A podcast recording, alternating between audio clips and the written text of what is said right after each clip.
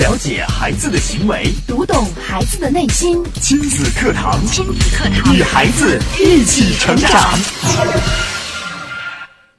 如果问什么能带给你快乐，一个孩子可能会说和爸爸妈妈一起玩儿，和好朋友一起玩儿；一个成年人会说全家人在一起吃饭或度假的时光。这些都提到了亲密关系。当人们静心思考什么是生活中最珍贵的东西时，职业、个人成就、物质财富等等，比起我们的家人来，总会排在后面一位。但是，如果我们没有处理好和家人的关系时，也会带给我们最多的烦恼与痛苦。那究竟如何与孩子和亲人建立好亲密关系呢？亲子课堂今日关注生活中最珍贵的东西，主讲嘉宾郑州七院儿童心理咨询师、郑州市健康大讲堂讲师江建慧老师，欢迎关注收听。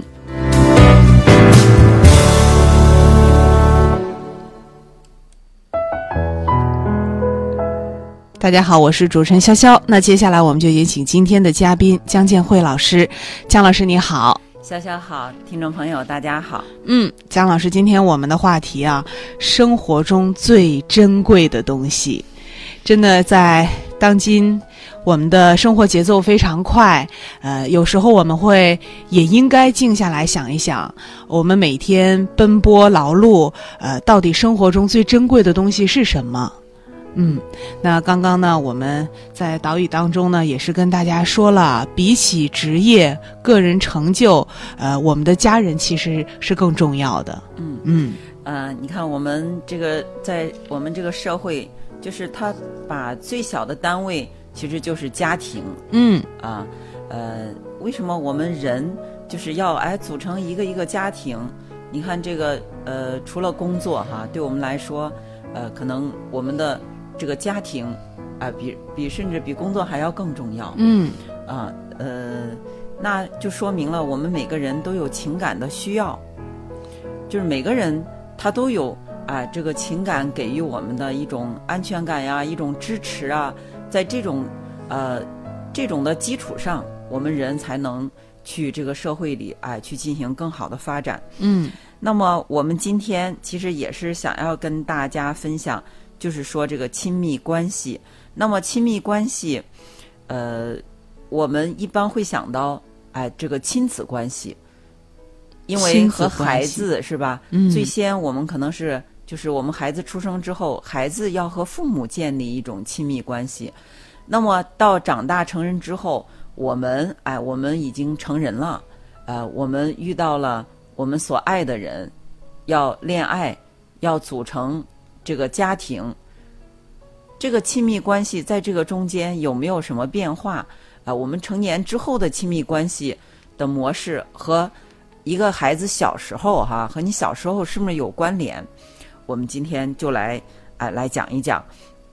包括大家可以看看现在我们有孩子哈，我们和我们孩子的亲密关系是什么样的模式？那么其实你从现在就可以预测到他的将来。嗯，从孩子跟父母、跟家庭之间的这个呃亲子关系，就能看到孩子将来，比如说他的人际关系啊什么的。对，嗯嗯，那呃，我们也是先从就是呃，我们人类哈，包括动物，它最初形成的这种亲密依恋关系，在奥地利哈有一个心理学家，他叫洛伦茨，他做了一个实验，呃，就是呃，草丛里有一个鹅巢，那么鹅妈妈呢，它正在这个草丛里，呃，下面有啊有有蛋，有好多蛋，它坐在上面在孵它的蛋。那么眼看着这些蛋就要开裂了，孵了好长时间了。这个时候呢，呃，心理学家就把这个鹅妈妈给爆开了。爆开之后，这些蛋就破了，小鹅一个一个就出来了。嗯出来之后，小鹅一看，首先看到的就是这个洛伦茨，啊、嗯这个心理学家。然后呢，他们啊、看到他之后就跟着他，这个洛伦茨就往山坡上走。哎，这些小鹅呢就一摇一摆的，哎、这个就是呃跟着他，啊、慢慢当然了，中间有个过程哈，他们会哎、会爬起来，会站呀，哎、会走啊，哎、就跟着这个洛伦茨。然后呢，呃，过了几个小时之后，他们又把这个妈妈给呃鹅妈妈给抱过来。鹅妈妈抱过来之后，这些小鹅听见了鹅妈妈的叫声，他们就回头看，嗯回头看他们就停下来了，就比较迟疑哈。嗯哎，这到底是怎么回事儿啊？可能在那儿想。这时候，洛伦茨呢，就哎呃拍了拍巴掌，就张开他的双臂挥舞着，然后这些小鹅们就毫不犹豫的就跟着他走了，就不理这个鹅妈妈了。嗯所以从这个实验里，呃，心理学家们就得出了哈，在这个小鹅出生的二十二十小时之内，就是这个呃小鹅来认母的时间，嗯他们当他们第一眼看到的就是活体的哎动物哈，包括人类，他们就视为是自己的妈妈。哦，就是他们出生之后第一眼看到的活体的东西，对他们就认亲了，觉得这就是我的妈妈。啊，对。嗯所以特别就是二十四小二十小时之内，如果二十小时之内出现的只有这么一个人，呃，那么他哎，这个小鹅就毫无任何疑问，这就是我的妈妈。嗯，那么就是即使他们的真正的妈妈再来，他们也视而不见，不认了。不认了。嗯呃，其实很很多很多动物哈，基本上每个动物，这是人的一，这是动物，包括人，包括动物，它的一种生存的本能吧。因为这种认妈妈的行为，可以让它获得保护啊，嗯啊、因为它小的时候需要，啊、需要呃有啊、有人带领啊，是吧？嗯需要有妈妈带领啊，啊、有一些这个动物还需要妈妈捕给它捕食啊，所以说这种本能，哎、让它学会了呃认妈妈。嗯那每个动物可能它不一样，它的这个呃形成的这个关键时期不一样。对于我们人来说，就是三岁，就是零到三岁，嗯就这个三岁之前，孩子是哎认妈妈的阶段。那么现在为什么我们像在医院里哈，特别是产科，呃，这个孩子出生之后都要尽早的抱到妈妈身边儿，让他去啊、这个啊呃吸吮妈妈吃的奶哎吃奶，嗯对，跟妈妈其实还是一个亲近吧。啊，嗯听到妈妈的声音啊，跟妈妈有肢体的接触啊，其实也是从心理学的角度来说，就是让这个孩子要确定就是他的认母行为，那这才是你的妈妈。你一出生最早接触的就是你的妈妈。嗯那么在呃这三年之中哈，零到三岁都是非常重要的。如果是啊、呃你的孩子在三岁之前都是以妈妈为主来带的啊、甚至有的是完全是妈妈来带的，那么对你的孩子他今后的一生都是啊、非常关键的。呃，那么这三年时间，如果一个孩子和妈妈形成了呃亲密的关系哈，呃很好的一种亲密的关系，那么这个孩子将来哎、他。在和其他人就是相处的时候，他的人际关系就会很好。所以，我们从这个人之初哈，最早形成的这种依恋关系，呃，我们把亲子关系分为三种类型，一种是安全型的这种母婴关系，第二种是焦虑矛盾型关系，第三是回避型的关系。我们刚才说了，呃，这个安全型的母婴关系是什么样呢？就是哎，你的孩子他至少他认母是没有错误的哈啊。如果是一个妈妈，她把孩子呃生下来之后，由于比较忙就没有亲自带啊、交给保姆带了或者交给老人带了，自己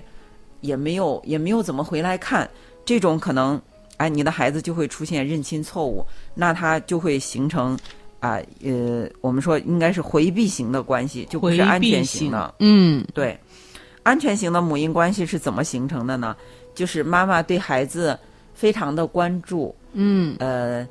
就是孩子的一举一动，妈妈心里都有数。嗯那么这个孩子，呃，他的需要哈，嗯就是妈妈很敏感，孩子有什么需要，妈妈马上就能感受到了。嗯比如这孩子啊、呃一一动，这个嘴角一动，妈妈就知道哦，我的孩子饿了，想吃了，想吃奶了，嗯就抱起来给他吃奶。那这个孩子一笑，哎呀，妈妈就把他抱起来，就跟他对视嗯啊，就是我的孩子需要呃跟我交流。那么孩子一哭啊，就看看是不是尿了、拉了，嗯哎，就给它换的啊、呃干净整洁。嗯所以在这样的环境里哈，就是一个敏感的妈妈对孩子呃的各种需要都非常敏感，并且做到了有求必应。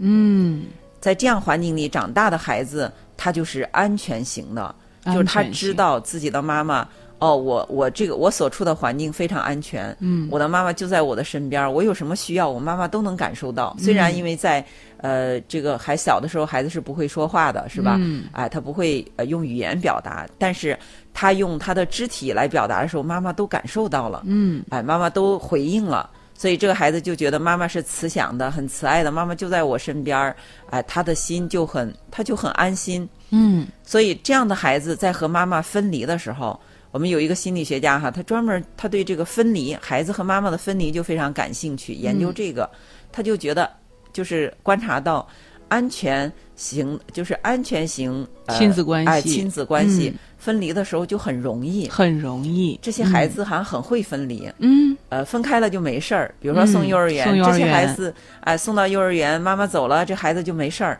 嗯就自己就玩儿了。嗯因为他就知道我的妈妈不会消失，因为我的妈妈她还会，我需要她的时候她还会对来，嗯，她还会出现，嗯，所以这个孩子跟妈妈的分开就比较容易。嗯，这是安全型的亲子关系。对，好，但是我们刚才说到，就是其实那是忽略型的嗯哈，就是没有、妈妈没有亲自带，或者说虽然妈妈每天都回家，嗯但是妈妈的注意力都没在孩子身上，嗯呃，就是他可能会去做家务啊，然后去工作呀、去呃去这个自己呃看电视啊哈。嗯但是把孩子虽然抱着孩子，可能心思没在孩子身上，嗯，就孩子表现出来的需要他都没有呃感受到，嗯这种属于是忽略型的。嗯那么忽略型的这种孩子。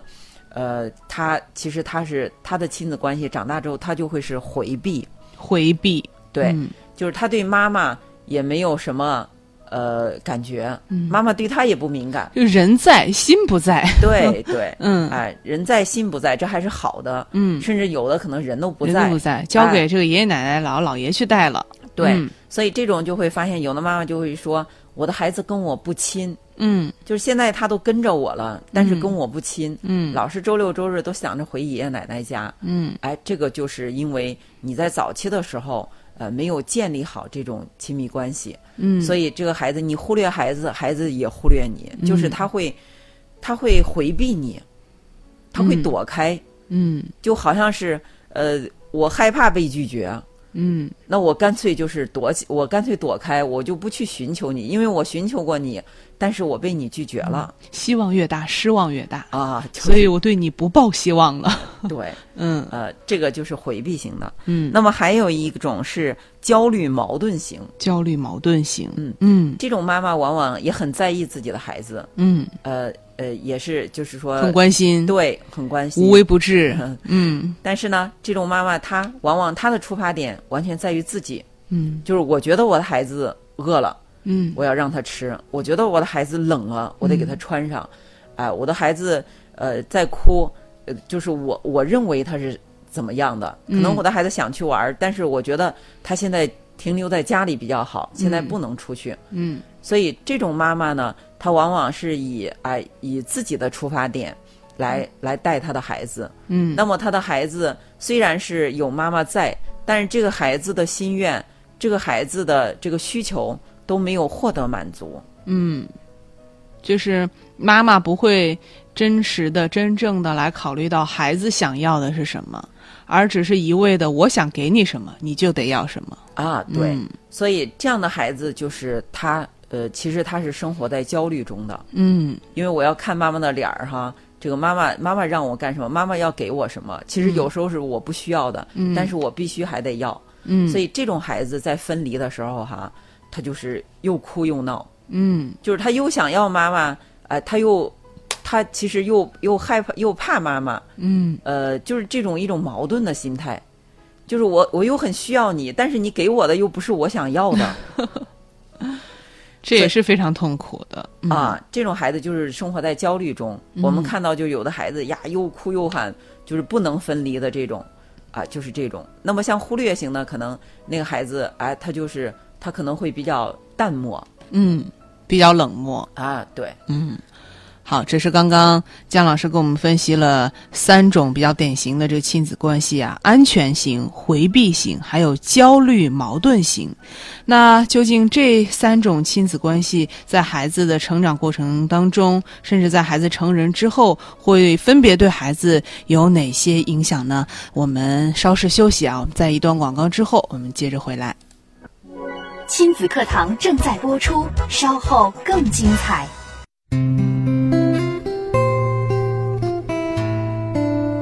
好，欢迎大家继续来关注亲子课堂节目。今天我们请到江建慧老师啊，带来的话题是生活中最珍贵的东西。那在刚刚的节目当中呢，姜老师也跟我们来分析了三种类型的亲子关系：安全型、焦虑矛盾型和回避型。大家也可以呃思考一下，在您的家庭生活当中，您跟孩子的亲子关系属于哪一种类型呢？我们说，呃，不同的亲子关系，呃，其实直接影响到孩子之后、成人之后的一些性格，包括人际关系的建立。那接下来呢，我们就继续请姜老师跟我们来分享。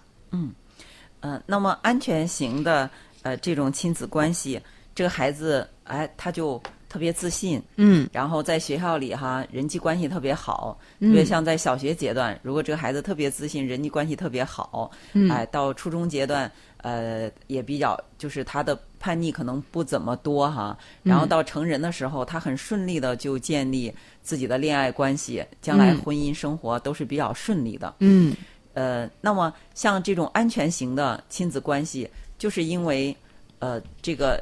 他很就是处于一种稳定的环境里，他比较自信，觉得自己是被父母喜爱的，所以说他觉得自己是有价值的，也会被别人喜爱。对，他是自我肯定的。哎，嗯对。但是像不安全型的，另外两种两种都是不安全型的。那么不安全型的这种亲子关系的孩子，他就会觉得自己不被喜欢，嗯，自己不被父母喜欢，所以说，呃，他的将来的关系哈，人际关系，他也会觉得自己不被别人喜欢，嗯或者当恋爱的时候，自己不被自己的恋人喜欢，嗯所以说，呃，那么心理学家的研究哈，其实我们成人之后，成人之后的这种，我们因为成人之后，我们要恋爱、结婚，其实也是建立亲密关系，嗯对吧？对啊小时候只不过是和父母啊、这个亲子关系，那么长大之后，我们和要和我们的伴侣建立亲密关系，嗯其实它和小时候的这个就是一样的模式。嗯，是我们看到有些人，呃，很不自信，总是觉得，呃，这么好的男朋友、女朋友不该是属于我的，所以这就是在小的时候没有建立起安全型的亲子关系，对，老是觉得自己不配得，哎，这不属于我。呃，真的是有这样的，嗯就是比如说一个女孩子条件特别好哈，哎，长得也很漂亮，哎呀，这个个头也高，身材也好，嗯哎，这个呃能力也很强，嗯那么有男孩子呃这个喜欢她，追求她，但是这个女孩子就是躲老躲是闪闪哎，对，嗯老是回避。呃，那么到可能年龄都二十七八了，有的都三十三十多了，嗯还一直都没有定下来，呃，他自己也很困惑，嗯就是为什么老是老是就是说呃躲起来，老是回避，这就是他的亲子关系，他是属于回避型的吗？对，哦，其实哎、如果是我们听这个节目哈，因为我们就是这一段都会讲到一些心理学的理论，嗯，那么就是我们其实哎、我们在生活中遇到我们为什我们的困惑哈，嗯为什么是这种情况的时候啊、如果我们去追究根究这个啊、这个呃这个根源的话，嗯其实就会追到这个时候。嗯，如果你在啊，你和你的呃你谈恋爱特别困难，就嗯老是觉得呃自己条件也很好，其实遇到的也有也有不错的哈，嗯但是老是就是各种各样的原因，当然可能会有各种各样的原因，嗯他会觉得不是自己要找的人，那么自己就被剩下来了，嗯就被留下来了啊、一直没有遇到。那其实呃，追究起来，可能这个根源就在幼年，是哎、可能有可这种可能性比较大的，就是属于我们今天讲的回避型的。嗯，就是其实已经遇到很好的，但是是因为自己呃的原因，来促没有建立起良好的亲密关系。对，嗯往往我我就之前的时候啊，就有听朋友说哈，就一个女生特别特别的优秀啊，各方面条件都特别好，那么给她介绍的男朋友也特别多，但是呢，她总会呃，就是因为一些很小的这个原因，比如说这个男生他普通话说的不标准呐、呃，然后他的个头有点低呀、啊，他的皮肤太黑了，嗯甚至他的牙太黄了，嗯，就是每一个哈，他都能呃就是挑出找点来毛病嗯对一一个小毛病，然后这个就这个关系就断了，嗯甚至是还没有开始谈，就见一面儿就、就算了。嗯，那么他妈妈就非常的困惑哈，就对说就觉得很着急啊，嗯自己的女儿大家都说这么优秀这么好对，但是为什么她会这么挑剔？是啊，你要这样下去，那真的是没有人能适合你了。啊，嗯所以说我们觉得是看起来是他挑剔不近人情，对吧？对，对人怎么很这么挑苛三刻拣四？对嗯，实际上他是在回避这回避种亲密关系，哦，他不愿意建立嗯，一种亲密关系，嗯，因为你不挑出来毛病，你们俩势必要进行进一步的接触吧？，对，啊，要，因为谈恋爱就是建立亲密关系，对吧？他是为了不想建立这种亲密关系而故意的去，呃，想尽方法去挑一个毛病，哎其实让他这是段关系终止。对，实嗯际，上是无意识的，无意他识是的，无意识的、哦啊，他也觉得就是对这个男孩不满意，嗯，但其实骨子里是害怕这种亲密关系。害怕亲密关系，为什么会出现这种情嗯况？因为像回避型的哈，可能就是小时候幼年的时候，哎，他被拒绝过，嗯被拒绝过，那对一个孩子来说是很痛苦的呀。嗯所以说，他就习惯性拒绝。当别人要跟他亲密的时候，他会拒绝。嗯就是我我我害怕受到伤害，为了不受到伤害，我宁愿不要这种亲密关系，我宁要我宁愿啊就不去建立。嗯，这就是在幼年心里留下的一种阴影，哎，一对种创伤。对。嗯所以说，你看它延续到成人啊、当呃有恋爱特别困难哈啊、迟迟不能、呃这个建立亲密关系，迟迟不能结婚的人，可能就是哎、有这种因素。嗯，这是我们说的回避型的呃幼年的亲子关系，在成成人人的之时候后建立起亲密关系、依恋关系的时候，会带来的一些负面影响。对，嗯那么像呃这个焦虑矛盾型哈，这种人和和这个回避型不一样，哦这个你看他是特别的需要呃亲密关系，嗯特别他要不停的恋爱，就生活中不能缺少恋爱。嗯啊，这个如果是分了，赶快另外一个就来了，嗯就是始终身边要有人，要有一种亲密关系。嗯那么像这样类型的人呢，他就是其实他是有自我价值感不足的。那么通过就是我一定要建立这种亲密关系，通过这个亲密关系，因为亲密关系是我有人喜欢我呀，嗯哎，他愿意跟我在一块儿啊，嗯哎，这样我来才是有证实价了值自的我价值对的我是被人喜欢的。嗯所以这样的恋爱关系的话，呃，就是对一个人他可能会去委曲求全，嗯他为了别人是吧？嗯，嗯哎呀，那我我其实对你不太满意，哎呀也算了，我也忍着，因为我不愿意，我害怕分开，我害怕分离。嗯你看，就跟小时幼年那种我又哭又闹那种有点像。嗯哎，我我我就是我需要你喜欢，我要跟你建立亲密关系，嗯我害怕分离。嗯，这是就是在呃幼年的时候的这个焦虑矛盾型，对对爸爸妈妈对他的不关注，嗯、的这种亲子关系，造成了他他的这种，呃，不断的恋爱，来想要证明自己的价值。对嗯，那么就是呃呃，这种就是需要哎，特别需要被关注。我觉得这种人是不是在幼年的时候，呃，会不会是因为他得到父亲的关注比较少，而有这种不安全感的？呃，那么得到我们是建议哈，就是嗯这个、呃，就是依恋关系最重要的是母亲，最重要的是母亲，对就是只要母亲呃对他足够的关注，呃建能够建立起健康良好的这个亲子关系，呃对他的影响是最大的。对嗯啊，呃，这个如果三岁之内哈，嗯因为三岁之内就是和母亲建立这个嗯依恋关系，嗯如果和母亲建立好依恋关系的，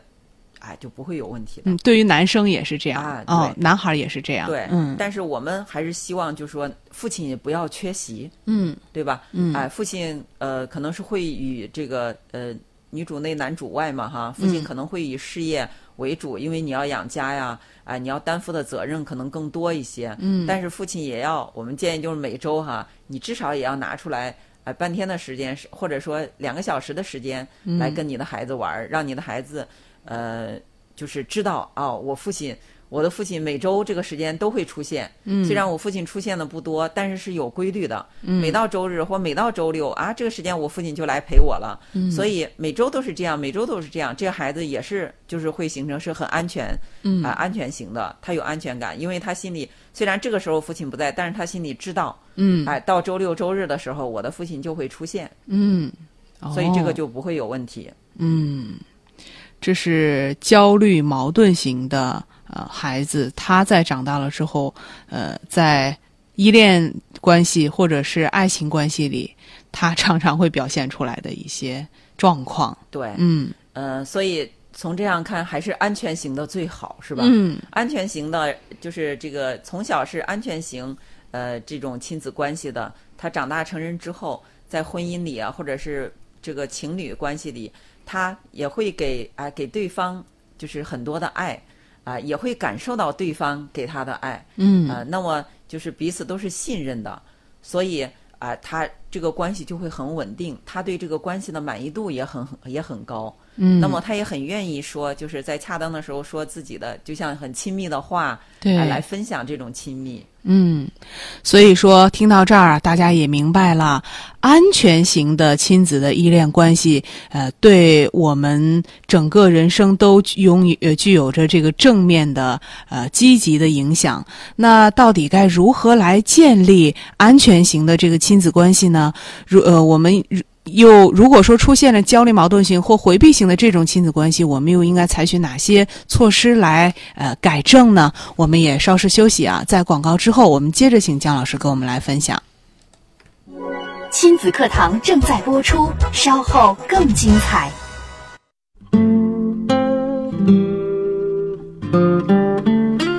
好，欢迎大家继续关注亲子课堂节目。亲子课堂的播出时间是每天上午的十点到十一点，您可以锁定 FM 九三一 AM 七幺幺郑州经济广播来关注收听。手机用户还可以下载蜻蜓 FM 客户端在线收听节目的直播。错过直播时间的朋友呢，您也可以在蜻蜓 FM 或喜马拉雅 FM 客户端搜索“亲子课堂”，可以找到我们节目的部分呃录音，随时随地的来回听学习。同时，我们也欢迎大家能够跟我们保持互动。您可以在新浪微博关注“迪兰路言亲子课堂”，在今天的话题帖下来跟评论，也可以在微信公众号“亲子百科”当中来给我们留言，或是直接回复“微信群”三个字，啊、按照提示加入到亲子课堂的微信群当中。那在今天的节目里呢，我们请到了江建慧老师，带来今天的话题：生活中最珍贵的东西。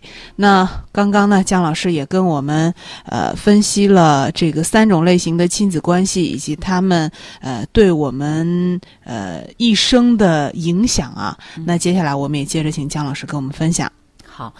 呃，对我们成年之后的这个亲密关系的影响，我们通过一个哎、另外一个的依恋研究哈，呃，它就是按照两个维度来划分这种呃成人的这个依恋类型。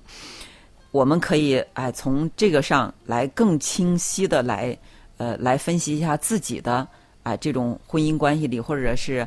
呃情侣伴侣关系里的，哎，我们这个我们这种依恋关系是什么样的？他把这两个维度上哈，一个就是一个是你是否害怕被情侣背弃，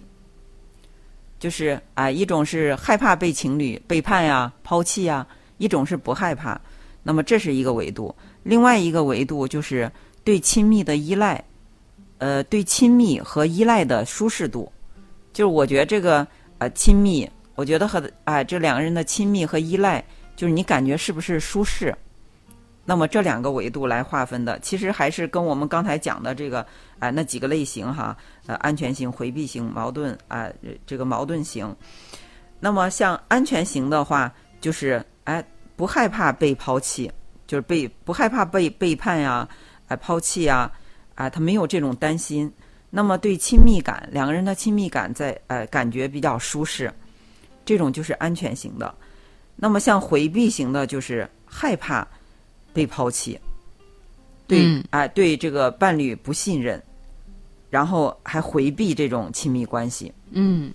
那像呃矛盾，哎、他这个研究叫矛盾依附型，刚才说是呃焦虑矛盾型，嗯这个矛盾依附型就是呃害怕背叛，害怕被抛弃，所以说他要寻求呃亲密关系来寻求自我接纳，通过亲密寻求亲密关系进行自我接纳。嗯，这是两种截然不同的，呃，就是对待爱情的方式。对嗯，那么他这个分型还有一个就是恐惧型的。恐惧型，啊，就是我们最最早最先说到的，就觉得自己是不值得爱的，嗯呃，他是其实是不接纳自己的，嗯所以觉得自己也没有资格呃被爱，嗯就是他呃这种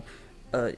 就是回避，他也是回避这种亲密关系。嗯，这是呃恐恐惧型，这是我们说的三种亲密关系，都是不正常的、不都健是康的、不安全不的，安对全的。对，嗯那么呃，只有安全型的，我们通过这个之后就可以明白为什么呃，其实很多女性是吧，嗯呃，在婚姻里都是呃觉得就是丈夫比较不信任她呀，觉得比较可疑呀，是不是？疑神疑鬼的呀。哎，对对对，是不是在外面有了呀？嗯是不是呃又对谁表示好感了？嗯就是自己好像很就是很不很缺乏那种安全安全感很不踏实，嗯呃，天天生活着不踏实，嗯所以说由此可能由这些哎，你因为你想了这些，你觉得你你先设定了一种不安全的东西，嗯啊，你的担心他会背叛你。当你有这种担心的时候，你会寻找蛛丝马迹，对，很多的事情来验证。是那是么因为你先给了一个自己一个不好的心理暗示。对，嗯通过这些验证，可能哎，这个亲密关系就出现问题了。嗯，因为总会找出来一些事儿，是吧？嗯，来破坏这个亲密关系，所以哎，这个亲密关系保持起来就不那么好。嗯，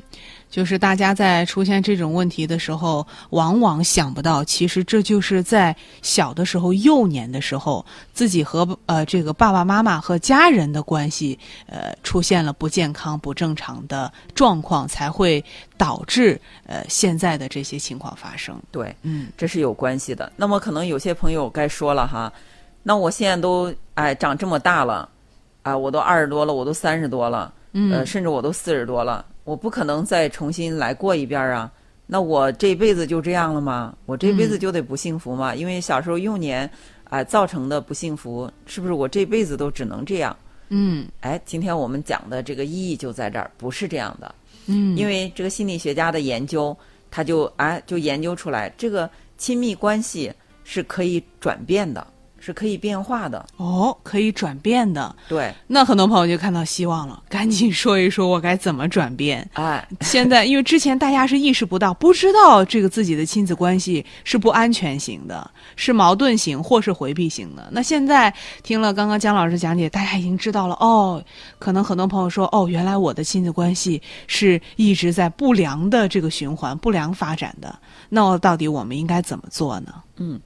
这个就是说，呃，像我们这个找朋友的时候哈、你找对象的时候，其实如果是你的你的通过这个节目，你知道你的幼年啊，可能是不安全的亲子关系哈啊，你有可能现在是不安全的亲密关系的话，那么你你如果能找到一个安全型的，嗯当然是最好了，嗯，是吧？是，哎，如果找到一个安全性的，他对你很信任，你可能有时候会对他不信产生不信任，但是你知道这个根源，嗯哎，呃，因为他是很稳定的，所以你会受他的影响。你不管你怎么折腾哈，总是有人就是他在那儿，他呃他很稳定，他包容你啊，他接纳你啊，他可能哎没有过意的去在意这些，嗯所以你慢慢的在这个环境里，你会受到这种影响。当一个人，哎，他呃，其实这种婚姻关系就跟补偿性的一样，嗯哎，我我老是接受这种哎无条件的爱，这种很宽容的爱哈，嗯你就会随之转变，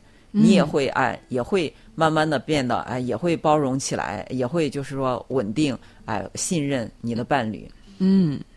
就是呃，受到伴侣的影响而使自己发生改变。对，嗯那么第二种就是我们要呃自助者天助，像我们听这个节目哦，我就知道了，呃，那么我的幼年可能不那么圆满，不那么完美，是吧？嗯哎，所以说现在我的婚姻里出现了一些问题，原来是这个原因，我今天知道了。那知道之后，哦，那我就呃，接下来呃，我们哎，就是说这种这种依恋呢，是这种亲密关系呢是可以改变的。那么我就要把它转向一种呃良好的这种哎呃亲密关系上来。嗯，因为今天我们讲的就是生活中最珍贵的东西哈，对，其实生活中最珍贵的东西，哎，就是我们的亲情，就是我们家人在一块儿。实际上，哎、这种在一块儿生活，嗯、那么联系我们的就是亲密关系啊。嗯如果这种亲密关系很好的，我们的幸福感就特别强。嗯哎，我们在家庭就是愉悦的，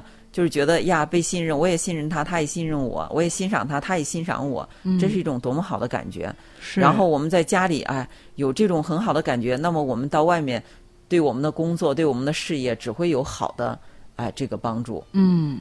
是，那这是在自己认识了这个问题之后，能够呃主动的从自身出发去改变这种情况的，这对是自觉自省型。嗯啊，对，所以说那怎么具体怎么做呢？我们要从哎接纳自己开始。我们知嗯道这个、呃，今天我们讲的不安全型的这种亲密关系里，很多人是因为因为缺乏呃这个自我价值感，缺乏就是需要觉得自己觉得自己自己可能都不喜欢自己，觉得自己嗯没那么好，就是有人说自己好，自己都不相信，嗯老觉得自己不够好，嗯所以我们要从接纳自己开始嗯啊，要呃自己是可爱的，我们要先去爱自己啊，觉得自己是可爱的，找出来自己身上的优点、优势、可爱之处啊，自己先喜欢上自己，那么对待要学会。要就是要学会去爱和接纳爱，嗯有的人是不知道，就他是呃不知道是爱。那有我就呃看到一个一篇文章哈，就因为很小的一瓶酸奶，这一对伴侣就分手了，哦是怎么回事呢？呃，这个女孩儿哈，嗯这个女孩儿的奶奶就生病了，女孩儿就买了一箱酸奶，嗯准备和男朋友一起去孝敬奶奶、看望奶奶。嗯那么当他们俩吃完饭之后还没去的时候，这个女孩就胃里有点不舒服，嗯嗯、觉得哎呀这个就不舒服怎么办呢？嗯男朋友这个时候就说，哎呀这个吃完饭之后好像喝一瓶酸奶是吧？嗯哎，帮喝一助瓶酸消奶化会哎、嗯会有助于消化，可能就好了。嗯我们要不然这个你先喝一瓶吧，这酸奶。嗯这个女孩因为这个就生气了，就说我们这个买的酸奶是去探望奶奶的哈。嗯你怎么能这样就说让我先喝呢？嗯你这太不尊重老人了，是吧？就是太不道德了。